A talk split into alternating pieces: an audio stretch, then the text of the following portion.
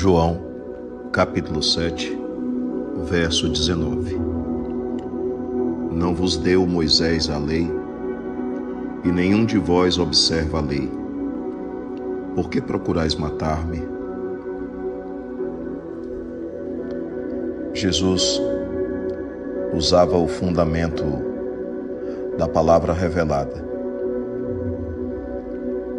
A lei de Moisés deixava muito claro: não matarás. Porém, os homens acostumados a deturpar a mensagem divina, os homens acostumados a desviar através de argumentos, de retóricas, de sofismas a mensagem do céu,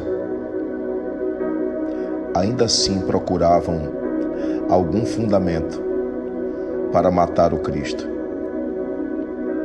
Procuravam, de alguma forma, alguma teoria que permitisse às suas consciências ficarem tranquilas diante da morte do Cristo.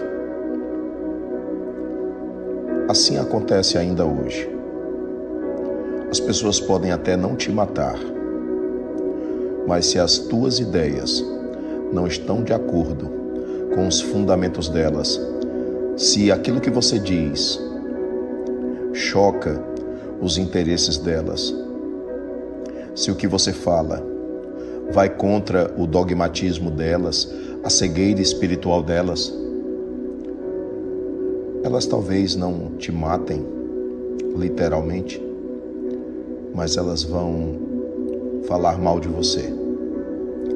Elas vão criar contra-propagandas. Elas vão caluniar você.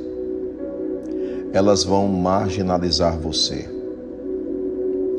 Elas vão criar impedimentos. Elas vão espalhar histórias contra você. Elas ainda agem assim, semelhantes àqueles fariseus, àqueles saduceus, semelhantes a muitos doutores da lei. Existem doutores da lei, existem doutores da Bíblia, existem doutores da palavra, mas são só doutores. Porque a palavra está no intelecto delas, mas a palavra não faz morada no coração delas. Porque se morasse no coração delas, elas não agiriam assim.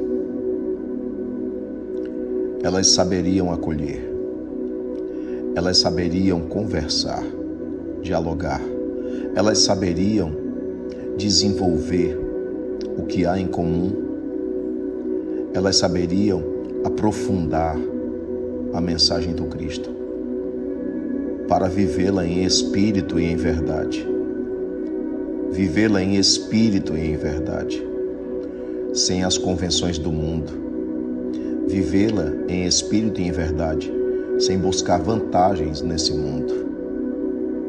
Vivê-la em espírito e em verdade, sem buscar fazer da palavra um negócio, ou fazer da palavra uma pedra para machucar. Não usariam a palavra para machucar, usariam a palavra para edificar. É por isso que precisamos tanto de evangelho na atitude.